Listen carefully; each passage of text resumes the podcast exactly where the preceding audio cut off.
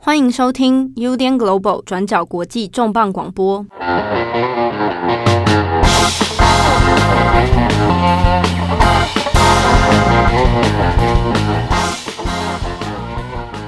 Hello，大家好，欢迎收听 UDN Global 转角国际重磅广播。我是编辑七号，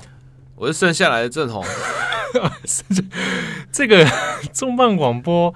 我们的美国大选特辑哈，就这样子，在一阵手忙脚乱之中，来到了第三集。那讲的好像很多，但事实上就是 东拼西凑。对啊，因为但是我因为我们前两集的播出之后，得到这个雪片般的意见的飞来。其实也没有啊，热烈的回响有没有？嗯，没有，没有，并没有 啊。不过有有些读者有有来留言说，哎，其实我们听了我们讲啊，佛罗里达州摇摆州，那也听到我们讲了黑人的投票问题。那之中很多人就很在意一件事情，就是美国的亚裔 Asian American，他们在这次的选举里面，大家都会很好奇，到底亚裔扮演什么样的角色，或者是说，美国的亚裔们会不会也和台湾的 这个？选民们，你想表达什么？没有台湾的台湾的一些，你要笑就是心虚，没有绿卡的人，但是很对美国关心、美国大选极度关心的人来说，第五十一州的人们，对对对，第五十一州的人们来说，哎，是不是大家在乎的事情，对于这次选举的看法啊，会是一样的，或者他们到底抱着什么样的想法？所以这一集有我们这个郑红，还有我。啊，剩下的两个人，对对对对，来跟大家来聊聊，看这一次大选里面，我们怎么来看看亚裔的状况到底又是怎么一回事？其实，呃，这个听众问题其实，呃，是在讲说，就是每次在讨论，比如说美国种族政策啦，然后黑人，呃呃，Black Lives Matter，嗯，等等等啊，然后或者是说移民政策啦，边境之墙啊，哎，好像都是提到美国种族问题，可是哎，好像都是比如说拉丁裔。然后或者是非裔、黑人票等等等，那这边这次就是美国的亚裔人口，或者说亚裔选民、亚裔社群在选举中，哎，好像都变得比较次要。虽然说在这次的嗯民主党党内初选里面啊，就是有出现了杨安泽啊，对对对对，所谓的嗯，有呃叫什么讲台台台裔台裔美国人，对，但他自己好像。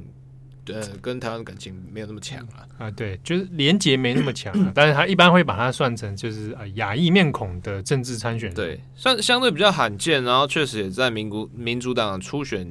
一开始，然后出了一小波旋风，但很快的就、嗯、呃消风体啊，对对对，那他退选之后也支持拜登，那整个整个政坛能见度就没有再那么起来，那。嗯可是，其实，在美国的大选里面，这次我们其实可以提到很多，比如说外在因素，比如说像是呃，民主党的副总统参选人呃，贺锦丽，对，呃呃，Kamala Harris，他其实就是有呃移民移民，他是移民第二代啦，他的妈妈是来自南印度的。然后爸爸是来自，我记得是牙买加，牙买加的非裔。对，所以他这边，嗯，他这边他就是有一种混，就是也有亚裔的身份，然后也有就是呃，就是所谓黑黑黑人的身份等等等。那所以在这次在副总统的提名人选里面也是相对比较特殊，或者是说第一次，哎，确实有亚裔，对，然后又女性，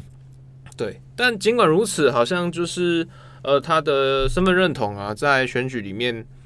好像也比较少人提到，特别去提到他是亚裔，可能就是有提到他有移移民第二代背景、移民家庭的背景，但是很少人提到说他跟亚洲有什么关系。那包括说，呃，可能也跟贺锦丽他本人，就是坦白说，在参议院的资历没有到很深，然后而且着重其实是内政的呃司法委员会，包括他经历啊，过去是当检察官啊等等等。所以好像你要听他讲什么外交啊，或者什么，就是比较没有那么深，没那么直接啊。对，大概有有的人会对他可能最直接跟种族连接上，比如说他的名字，我们会把他叫到贺锦丽，其实就是一个华语的汉名啊。对，但那个状况好像其实跟有一点像是政治公关比较接近，因为他是他有自己官方的一个认证，取了一个汉名。然后呃，这也是跟因为他是加州选区的参议员有关，那跟选区的经营啊，还有就是所谓的华埠侨领，对对对，有关系，有一些，比如说好像英国前首相呃，David Cameron，呃卡，我们我们台湾大部分翻成卡麦隆啦，可是他其实也有汉名，因为英国以前过去在香港的殖民的关系，啊、对对对，所以像是比如说啊前港督彭定康啊，他会取一个汉名 Chris Patten，然后或者是说像呃呃卡麦隆，他的汉名叫什么？甘明乐，甘明乐，对甘明乐，甘明乐。甘明乐，很像在骂，你有在骂我？对对对，就是就是确实会有，但是就是比较少用。但后来这次因为，呃，怎么讲，就是美国选举的状况比较特殊，可能要尊重，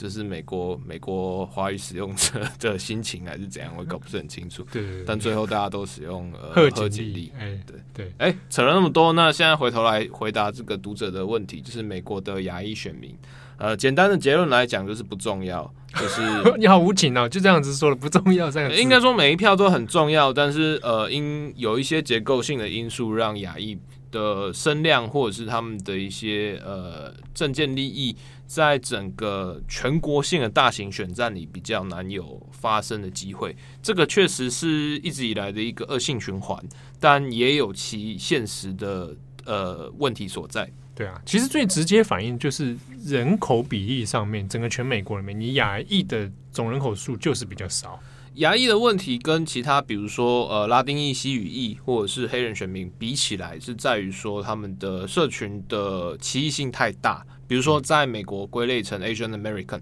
它里面包括了呃大概有两千多万人吧。嗯，对，可是只占总人口大概五点九百分之五点九而已，嗯、了不起算六 percent 啊。我们这边比例一下，就是大概全美国有百分之六十左右的是所谓的盎格鲁撒克逊白人，对，然后再来是呃十八点五 percent 是拉丁裔或西语裔的族裔者，然后再来是十三点四 percent 是所谓的黑人或非裔美国人。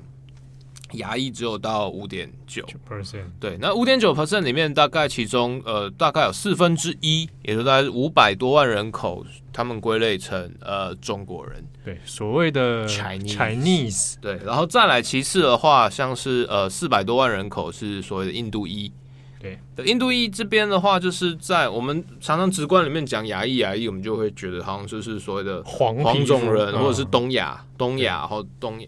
但是他在这边归类里面，他其实包括的是南亚，甚至我有点不是很确定。但是比如说像是阿富汗，或者是说伊朗，它、哦、中亚一带这样子，对它那个归类要怎么样归，我其实有点困惑。但它的人口基数没有那那么大，那所以它就是它异质性很高。比如说你看，呃。呃，可能是印度裔选民跟所谓的华裔选民，哇，其实是两个完全不同的社群的。对，包括文化、历史，或者是说你的整个、呃、生活形态，对社群的、社群的家庭连结等等，其实就相差很大。所以在人数基本少，然后再来是异质性高的状况之下，其实呃，牙裔社群能不能统合成一个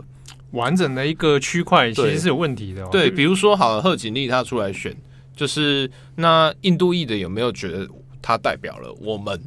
那或者是说我是美国的华人，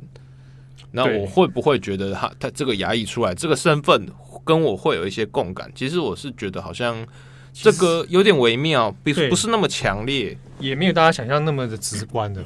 而且其实我们就算算东亚的好了，大家其实自己面经验有感受得到，比如说。光是 Chinese 好了，那之中又又能会区分出港译的、台译的，啊，就有差别。那之中你不用不要说日译、韩译，彼此之间其实都有蛮巨大的，在美国的生态里面，比如说它的社区连接啊，它的社区分布完全都不大一样。以我们现在目前找到的，就是所谓的，就是美国的人口普查或者是相关的估计，就大部分都会把呃所谓的华裔。就是全部归类为就是所谓的中国裔 Chinese，它那个里面也有不同文字翻译，可是它其实没有再区分，比如说你是不是从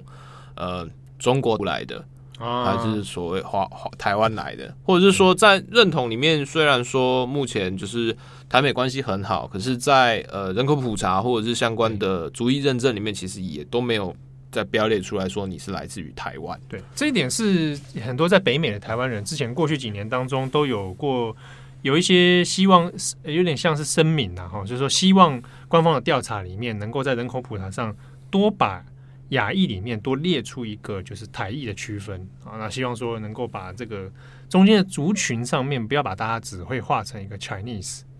对，那之中当然会牵扯到很多，除了政治以外，比如说像是呃过去，比如说大学好了，或者是说有些公职部门，它其实会有希望一些，比如说主义平衡，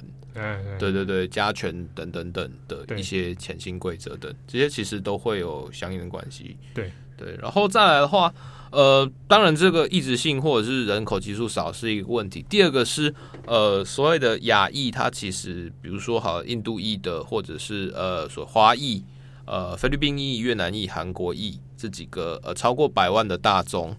大部分的人口都集中在所谓的民主党铁票仓，哦、就是比如说呃，当然第一就是第一名是加州，对，然后第二就是纽约。大概就不脱就是几个东西岸的两大的这个州嘛，对，对，那中间可能比如说像是呃人口数没有那么多，但是其实也有到两百万的菲律宾裔跟越南裔，也以加州为集中点，那人口比较多最多的好了华裔五百多万人，它也是分散在各地，但基本上呃主要大宗还是以东西两岸的沿海各州为主，比如说但。呃，主要是集中以华裔来讲好了，呃，大型的聚落人口分布，或者是人口普查调查得到的分布，大部分都集中在纽约，就是呃新英格兰区，就是英、嗯嗯、美国的东北，然后或者是说呃美美西，呃华盛顿州啦、奥勒冈州啦，然后加州、啊、加州内华达，可是这几个地区大部分就是只要看开选举地图，就是一片蓝。哇，就是民主党的典型的蓝蓝蓝蓝路的州嘛，那这样看起来就变成，呃，亚裔的人口也都集中在民主党这里面。然后，如果我们去摊开来去看每一次大选的亚裔投票倾向，也几乎大概都超过半数以上，半成以上都是投给民主党。对，那这边其实有几个问题，就是或者是比较特别的地方，就是呃，我们刚讲的，比如说在这些所谓的呃民主党州、自由派州，呃。亚裔当然中间也会有一些意志，就算华裔他可能也有支持共和党啊，然后等等等。但是在以总统大选而言，它就是以全州的总票数来讲，就是比如各地方的选区或者就是说地方的政治生态，相对来讲就没有整州绝对的票数来重要，因为美国选举人团制，对，所以就是只要是呃谁赢了就胜者全拿。对，在这个状况之下，在人口少，然后又在。又处于一种就是呃政治意识极端，嗯、呃、一面倒的状态之下，其实就是很难去说我要再特别争取什么，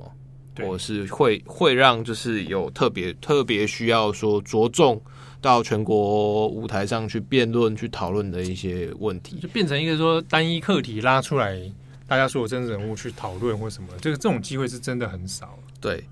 那呃，可是这边其实也有一个状况，就是我们现在回头来讲，就是我们现在亚裔里面第一名人数第一名是华裔嘛，然后第二名是印度裔，然后第三名的话是菲律宾裔，第四名是越南裔，然后第五名才是韩裔。对，那中间的话，其实呃，大部分的流转以东亚这几国来讲，大部分都跟战争，还有就呃二十世纪初期的，就是美国西部的开发等等等都有一些关系。所以就是比如说像是呃二十世纪中国的苦力嘛，对啊，对那个时候还历经过就是呃淘金热啊，对。往西部的大大西部的淘金热，然后大量的这个中国移民劳工进入到美国大陆里面，对，然后后来到了可能二十世纪的初期中中早期啦。就是还有就是比如说像是啊韩国的独立运动，嗯，然后或者是像中中国也有中国的自己的民主革命，哎，对对，天安门事件前后都有一些这种变化，对，然后再来还有就是像菲律宾啊，其实长期是所谓的美国托管地，甚至更直接讲就是类似像是军事。殖殖民地，对对对，那中间呢就有更多很复杂的关系，对，那像越南的话的状况是比较特殊，因为呃就。呃，综合性人口而言，越南裔在越南人在整个亚洲，它好像不算是一个人口超大国啊。对，对，但是在美国的亚裔社群里面，它是一个声量分量很强，而且凝聚性很高的一个特殊型社群。啊、特别要跟大家讲的是，呃，纵观所有的呃，或者是大部分的亚裔主几个主流支脉，呃，许多统计或者是民调资料，长期呃过去三十年来的结果都显示，可能呃除了越南裔之外，大部分都支持民主党，就是民主党它是属于绝对优势。但是呃越南裔的呃美国选民，就是跟古巴裔的美国选民是一样，佛罗里达古巴裔、嗯、非常非常非常反共，对那个反呃老一辈反反共产党。老一辈的反共色彩非常强，所以他们会认为，就是说，就是民主党对于共产党，或者是所对于所谓的呃，现在共党领袖是中国嘛，对，太弱，所以就是呃，越南裔的选民对于民呃共和党的力挺，其实是一直相对比较坚定。啊，而且而且比率上面是蛮稳定的，不叫没有说有大大量波动，其实是有在不断下降，但是就是比如说老一，他其实跟古巴裔遇到的事情。事情大概有点类似，就是新一辈、老一辈的人，他其实会有一些国仇家恨。嗯，因为大部分的越南裔或是越南裔移入美国大宗，其实就是越战前后。那包括我们那时候还有什么，呃呃，这大撤退嘛，西贡大撤退，然后等等等。那呃，所以来之后，他们对于整个所谓的历史认同，其实跟现在我们当代现在越南其实是不太一样。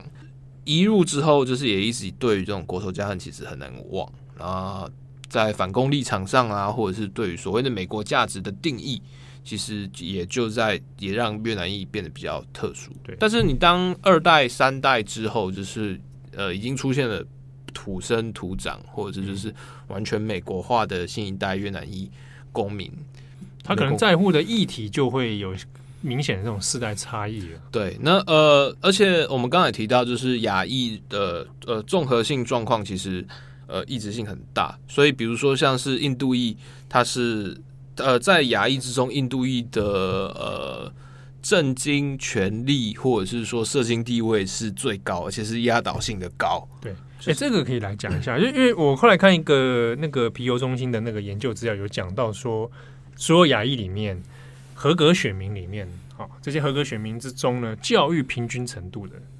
最高的也是印度裔啊，拿到学士学位的人数是超过半数以上的，呃，有到八成三，嗯，就是大概会比其他的族群都高了大概二十到四十个百分点。对对，这这状况就大概是就是人人都会上大学，而且不几乎不分男女，然后再来的话是呃。印度裔家庭的呃年均薪资大概也都可以呃中中位数好像可以到十万美金，然后大概呃据估计啊，大概有三分之二的呃就业者大概都会在公司行号的管理阶级，嗯，所以就是整个状况而言，它跟其他的亚裔是不太一样，因为在美国状况里面，就是确实也会有不同，比如说像印度裔，它的社经地位高，然后发展高，然后从事一些就是白领的高阶工作。那中国裔的性呃华裔的性质就是会落差比较大，大对，基数多。然后可是像比如说像是越南裔跟呃菲律宾裔，他在比如说教育程度或者是说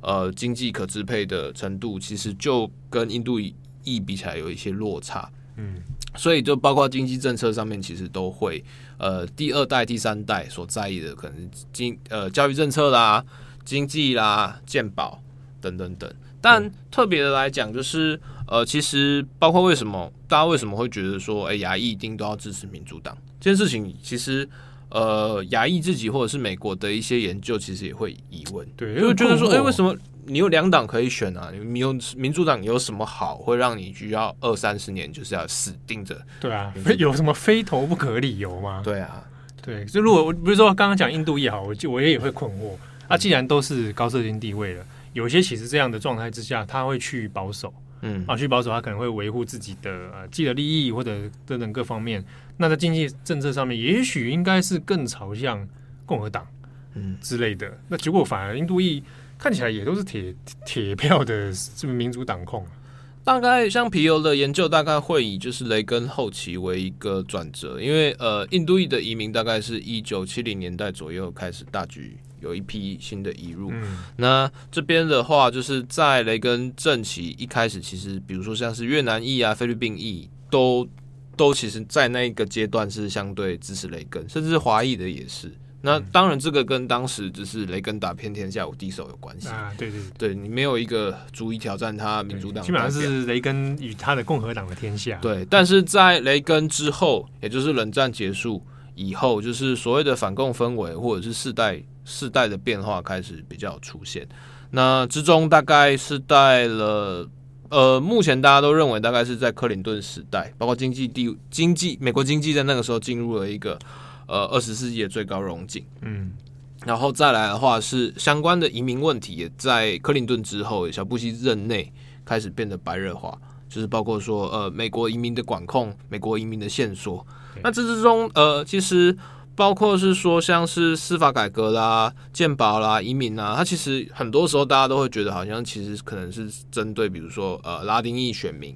或者是说呃非裔选民才会感觉到。相对有威胁性，因为比如说，呃，边境之墙好了啊，那个就很明显针对有地理上面地缘关系的。对对，那当然那个时候，因为二零零六年菲律呃不是墨西哥开打了，就是毒品战争嘛，嗯、就是墨西哥总统卡德隆就是跟毒枭宣战，然后就是这样打了没完没了，死了几十万人，导导致他们国内有很多流离失所的人，可能希望本来就是有因为毒枭的问题嘛，那因为这种。呃，武力冲突，然后变得更更剧烈化。对，那之中它其实呃导致了移民政策限缩，然后再加上两千零一年呃九一一事件，嗯，之后包括像是呃小布希推动爱国者法案，然后还有就是移民申请，然后或者是说穆斯林或者是南亚裔的注册等等等，就是特别锁定，其实都对印度裔呃的一些政治性转型有一些出现的一些阻碍，嗯，就是。当过去他们支持民主党，可能当然跟是移民政策等等等有关。那这样其实是加剧了这些状况。即便说我的整体社经地位，或者是包括税务政策而言，就是大家嗯，可能共和党的一些减税政策对我们比较有利，但社会氛围开始会认为说民主呃共和党开始往右派倾斜。特别是茶党运动起来之后啊，还有就是对于移民的问题，或美国认同的问题，或白人化的问题等等等，反而会让其他就是呃亚裔也面临到了就是拉丁裔选民跟呃黑人选民会同样遭遇到的状况，就是有一种少数族裔被的那种被威胁感啊。对，但这边其实有一些比较微妙的地方，就是以华裔或者是说呃华裔、韩裔、日裔跟呃印度裔他们选民的。呃，政治倾向立场可能相对比较明显，但其中像是菲律宾裔大概有两百多万人，跟越南裔他们的状况，或是政党认同，或是政治光谱理念的认同，其实有一些变化，或者是说他们变化是比较激剧烈的。那之中，它其实牵扯到的一个问题是宗教，就是它也是大概是在小布希任内到奥巴马政府之间，包括是说呃呃同性恋婚姻合法化。嗯，还有就是呃，关于堕胎权的一些呃各州的传送跟认定争议等等等。对，这边我们这边讲啊，就是菲律宾跟越南这边有很多的天主教，对，天主教徒。那我们现在可能看，就是越南现在不是共产党国家吗？可是南越那个时候其实是呃有很大宗的天主教信仰者，然后也有很大众的天主教徒，为了躲避就是呃。越共的迫害，然后所以就是移民到美国去。这也和早期越呃越南受过殖民、欧洲殖民的这个历史有点关系。对，可是相应就比如说像是印度裔的，就是或者是华裔的，在宗教信仰认同上，就是呃宗教因素，或者是比如说这些所谓的呃自由化理念，对他们来讲，反而呃比较没有明显的是或非。对，就是呃，可能会在意，可能会有自己的想法，但你说要因为这个然后改变你的投票行为，对，就是目前看起来反而没有像是菲律宾，菲律宾一转变特别剧烈，嗯，然后那么那么明那么明显。对，那我们刚刚你也提到了这个华裔啊，这个这个事情也是大家蛮在意的，毕竟他是亚裔人口里面基数算是属于这是最大的一批嘛。那华裔的政治倾向这件事情，其实也是。我看美国的媒体里面，这四年前，二零一六年的时候有做过一些相关的媒体讨论。四年后的时候，也还在继续讨论这个问题，还是会有同样困惑，说，所以 Chinese 的这些华裔到底会不会是啊、呃，成为比如说整个亚裔投票的口里面一个还没有被开发的一群人？但状况其实有点矛盾，就是呃，因为亚裔人口数量的扩张其实是是一直有的，而且还持续的扩张。相它有点介于在黑人以及就是拉丁裔选民之间。当然，拉丁裔的成长跟扩张是最快的。对对，但是在亚裔的成长，然后其实呃，再包括就是说亚裔其实在整个结构是稳定的，嗯，然后呃，投票忠实度也够。但问题来了，就是美国的亚裔人口的嗯。投票率其实一直以来都是各族群中最低。对，有色人种里面，我们也就是所谓的 color 这个有色人种里面，它是几乎是垫底的哈。那顶多就是在两千，诶，差不多两千的小布希这一次，然后一直到二零一六年这一次呢，呃，都是最后一名。那只有在二零一六年的时候超过了这个西语裔。但是差不多都在四十四成左右，没有过五成，对，不曾有过过过五成。对，那中间大概就会觉得说，就牙医对于就是选举投票这件事情是相对消极，而且，嗯，大家四年前困惑，现在也是困惑的点，就是好像没有什么事情会激发，就是牙医一定要动员去投票啊，比如说激激出他们的政治参与的热情，哎，看起来也没有。杨安泽那一次好像也没吹出什么东西。对，嗯。一部分当然是回应到，就是我们刚刚讲，就大家的意志性高，然后再来的话，其实也有在说，就是亚裔人口的成长，或者是在美国成为一个可能潜在的力量，其实它的时间都还时间分布跟数量都还不够长，所以就是包括说，嗯，第一个是亚裔人口的，呃，像比如说皮尤哈，他们在做民调，或者是在做一些呃政党意见的一些呃。长期研究就会发现，因为人口数量太少、太分散，所以在整个数据统计之上，常常会有很大的误差跟拒访率。嗯、对哦，拒访率这一点，我看比如说包含皮尤的资料，还有其他媒体侧边的那种观察，有谈到说一部分有受限于语言能力。对，就是比如说他可能是移民的第一代啊、嗯，或者是啊第二代，可是他语言没有完全融入到英语社会里面。结果以至于说我在接受呃不管是访问也好，或者是呃甚至是说我要现在做邮寄投票的时候，我在语言上面变成了一个门槛。对，那当然就是比以强势强势语种啊，比如说像是印度裔或者是说呃华裔，他们可能在这上面问题就没有那么高。可是像其他比如说像嗯呃更更更更少众的，它其实就会有一些影响。而且他其实在这边其实也有提到，就是说，呃，虽然说，呃，亚裔好像扩张速度很快，然后而且有很多很多的慢慢开始崭露头角，可是，呃，大概还是有大概三分之二左右的亚裔人口其实都还是第一代移民，那之中可能跟二十世纪中期的几次大型移民潮有关，刚好也符合就是战后婴儿潮的时代，比如说是越南。呃，韩战、越战，然后还有就是中国开放之后那几次，等等等。其实，呃，说他还没有完全，他还需要一些时间，好像也是合理的。对，但也许会问说啊，你们一直讲就是说，哎，那他们是移民，那那移民又跟政治投票行为有什么具体的相关？那这一点的话，其实我们就是以假设好，我们以华裔为例好了，其实有蛮明显的一种呃现象是。他如果作为移民的前面几代的话，他首要在美国生活所关心的前面几项事务都不会是政治参与，哦，不会是说我要去投票改变什么，我要去支持什么政党候选人，我要在网络上重新定义一四五零。对，他们不会有这个，他们是他们 他们第一个要务是我怎么在这个社会里面生存下来，我要缴多少税，我要怎么样存钱，我要怎么样让我的孩子。来到美国之后，可以出人头地，可以慢慢把阶级可以翻转。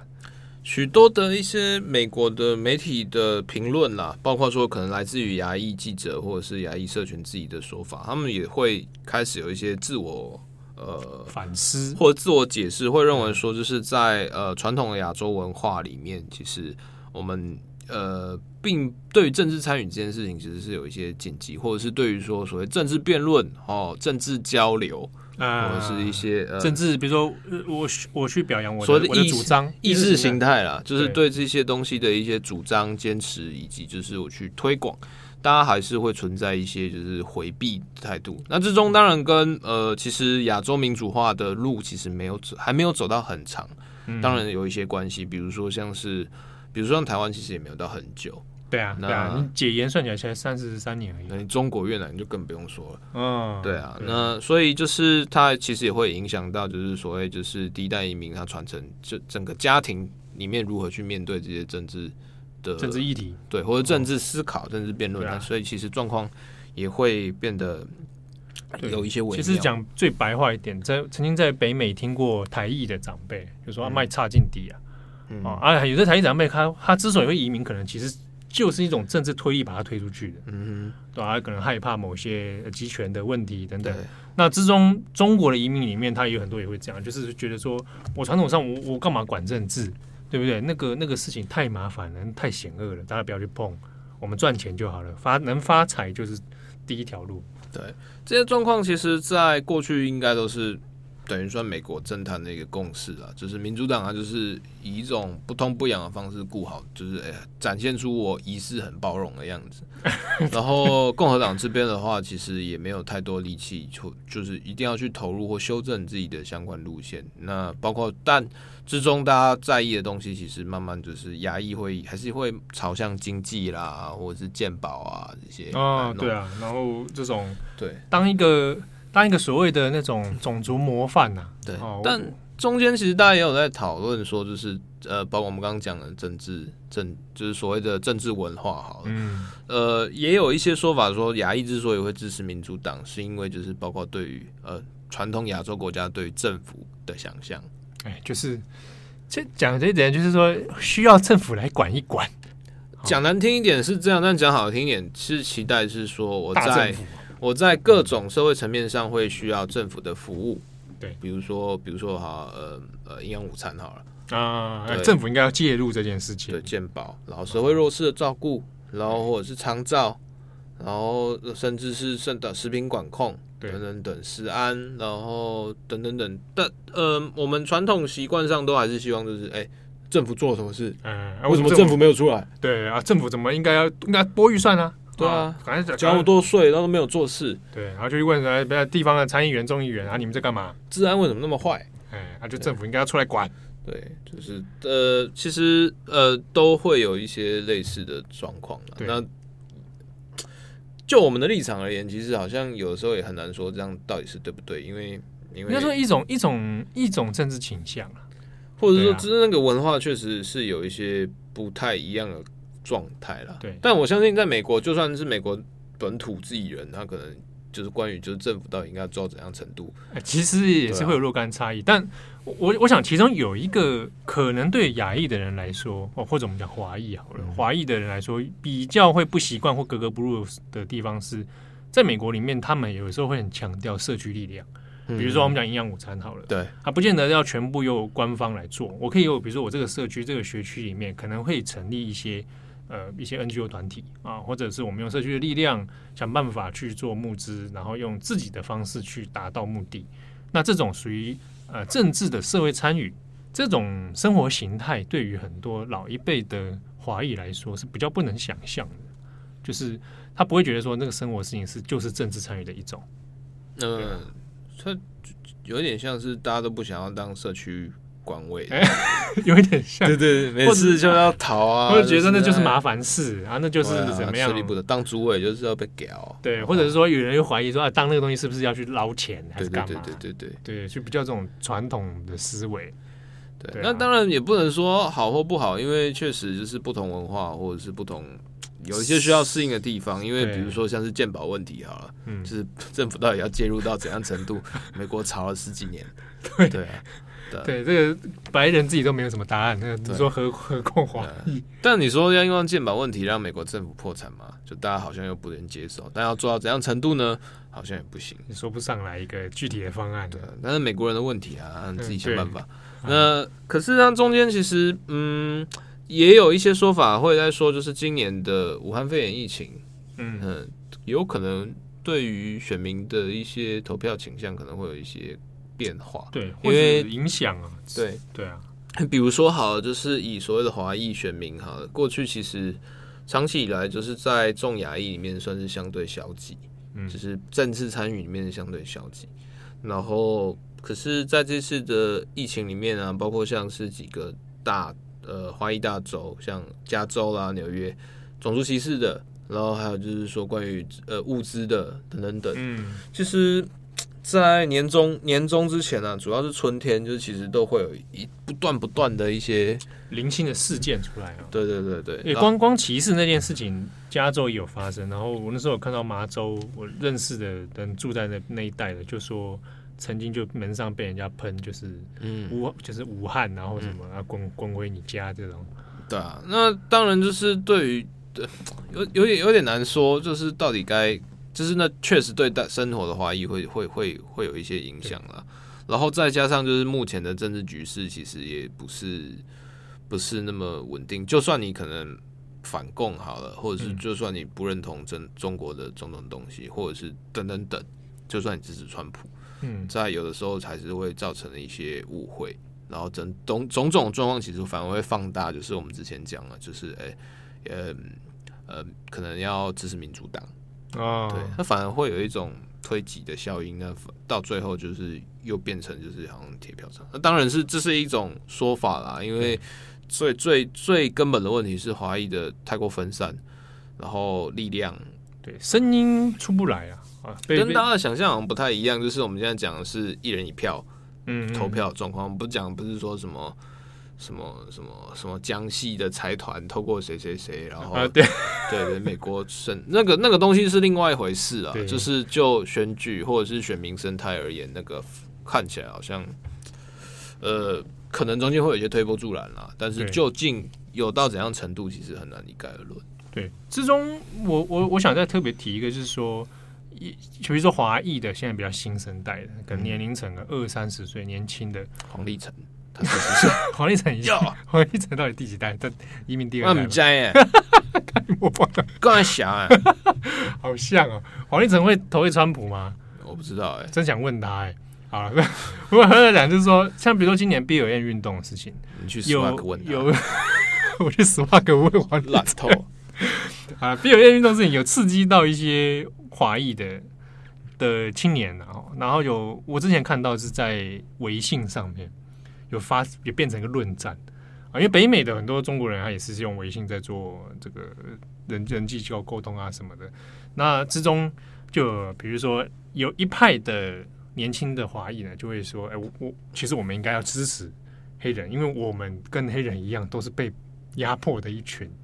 啊。”可是呢，他里面提到说：“可是我的前面的长辈们。”啊，比较更早来美国的长辈们都会若有似无的跟我说：“啊，黑人其实都是犯罪啊，他们都是暴力啊，不要跟他们来往啊，嗯、不要去参与这种黑人的这种暴行。”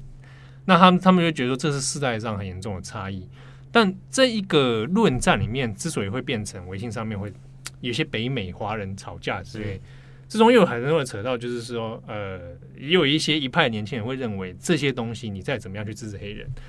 人家也不会感谢你，对，大家就觉得说最后的政策也跟你无关啊，哎不会说特别为为这些 Asian 为这些 Chinese 立了一个什么啊，不要种族歧视或者什么之类的啊，或者说你觉得共和党、民主党就会多给你一些关照，那看起来也没有，那也不如去老老实实的去发大财、赚钱。啦、念书啦，哦，这阶级移动啦，那大家就会更看得起你，哦，就会之中有到现在还会有这样的争议啊。那希望这一集就是大家可以，我也不知道大家可以怎样哎、欸，呃，有兴趣的话可以找一下。其实我前 前子前阵子看找些相关资料的时候，啊、就是看到很猎奇的那种，呃，有一个北美川普助选团，那什么？那是一个加州的游说团体，嗯哼，中国人开的，然后就是以四年前二零一六年的时候，就是以支持川普为为号召，他声称他有两三千人啊，但我。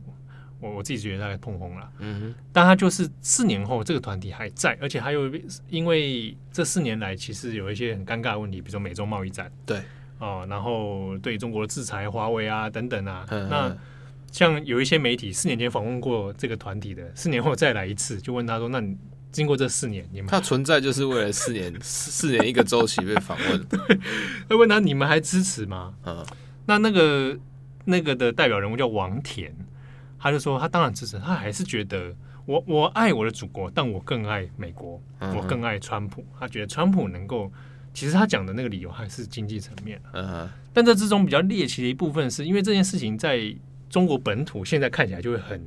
很尖锐啊，因为就是你就是数典忘祖，对中国的这现在整体氛围上操作成就是反美的感觉里面，嗯、那这个团体的讨论度就变得很高。那这时候就开始有有讲到说啊，说啊中国领事馆，嗯，在美国中领事馆又跟这个团体有密切来往，就又扯入说，人家吃饭的时候冲进去打你，这样也算密切来往？也没有没有没有没有没有暴力，没有。但就是说，哎、欸，有有来往之中，怀疑是不是中国用透过这样的团体变成一个游说团体之后呢，去影响共和党的政策。嗯，听起来有点逻辑上面好像很合理，但是实际上我自己认为根本没有这种影响力。以以以官僚做事的方式，好像会有这样设想，但是就是用现实的设想，会觉得你你是不是到比如说德州或者是 会会会更会比较比较比较比较有效果？你在加州这个铁栏铁栏的地方要说服。对啊，对，而且最直接是看，那你这个团体你捐了多少政治现金啊？那我看了一下，查了一下，呃，二十多万美元而已，干还是很多啊。你有那么多吗？你赚那么多吗？我是没有啦。哈，我可以募资的话可以啊，跟、哦、跟他募资这样。二十万美金，对，可是很多哎，六百多万。对，可是你跟如果相较其他的团体来讲，嗯、企业来讲，可能还是相对还是少啊。是哦，对。好，以上我说完了。你说完了？对对对，好，好，我们再最后重申一下，我们两个都没有绿卡。对、啊，哎，没，就是提供大家参考一下啦，就算是知识科普。嗯，对。好，那这一次的选举里面，会不会亚裔成为一个关键影响？我认为不会。突然跑出一亿人这样，没有啦，应该是没有的。跑出一亿张中国选票策策略性移民。对对对，应该是没有了，啊、没那么简单，对对，没那么简单啊。好，感谢大家的收听，我是编辑七号，我是郑，我们下次见，拜拜。感谢大家的收听，想知道更多深度国际新闻，请上网搜寻 Udan Global 转角国际。